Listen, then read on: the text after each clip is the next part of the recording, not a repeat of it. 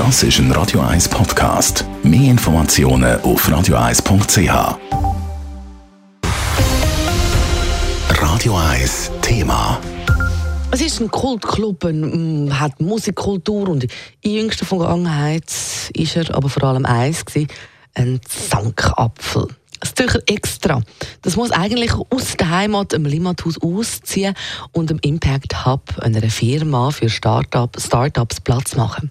Trotz all dem hat das Kulturlokal heute eine Vision vorgestellt für die Zukunft vom Limmathaus mit dem Extra.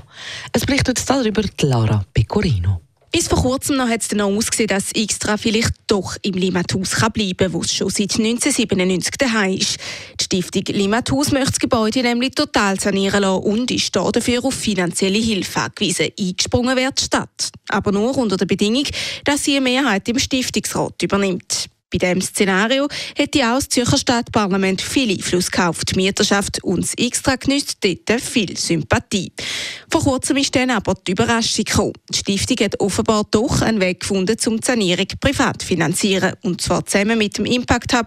Das Stadtparlament kann also allemal doch nicht mitreden. Zum grossen Ärger von Jörg Burkhardt, Geschäftsleiter von der Extra-Produktion AG. Offenbar scheut man die öffentliche Debatte. Offenbar will man einem Gemeinderat eine Mitsprache entziehen und deshalb den Wechsel von, äh, mit öffentlichen Mitteln auf die private Finanzierung. Letzte Woche, wo der Entscheid kommuniziert und damit auch das Ende vom Extra im Limmathaus besiegelt worden ist, sei aber alles schon geplant und vorbereitet für die heutige Medienkonferenz. Die Präsentation, die wir heute den Medien gegeben haben, haben wir bereits einmal Vertreter vom Finanzdepartement von der Stadt Zürich, einmal im Stiftungsrat, Limmathaus und einmal der Gemeinderat sind übrigens alle äh, Fraktionen vertreten gewesen, präsentiert. Die Vision die umfasst einerseits ebenfalls einen Sanierungsvorschlag mit entsprechenden Finanzierungsmöglichkeiten und andererseits auch die Reorganisation vom Kultlokal.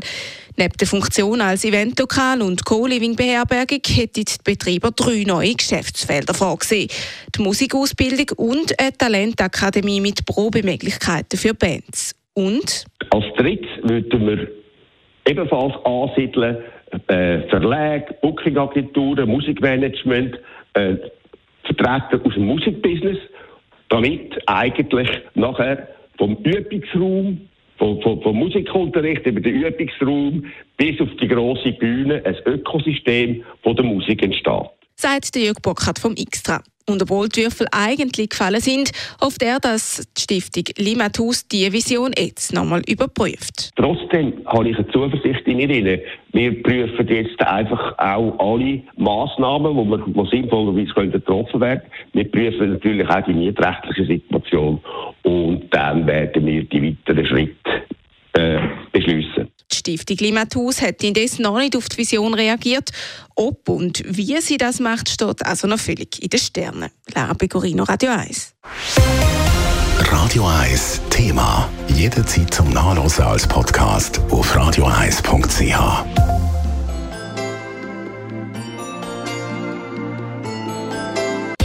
Radio 1 ist Ihre Newsender. Wenn Sie wichtige Informationen oder Hinweise haben, rufen Sie uns an auf 044 208 1111 oder schreiben Sie uns auf redaktion.radio1.ch.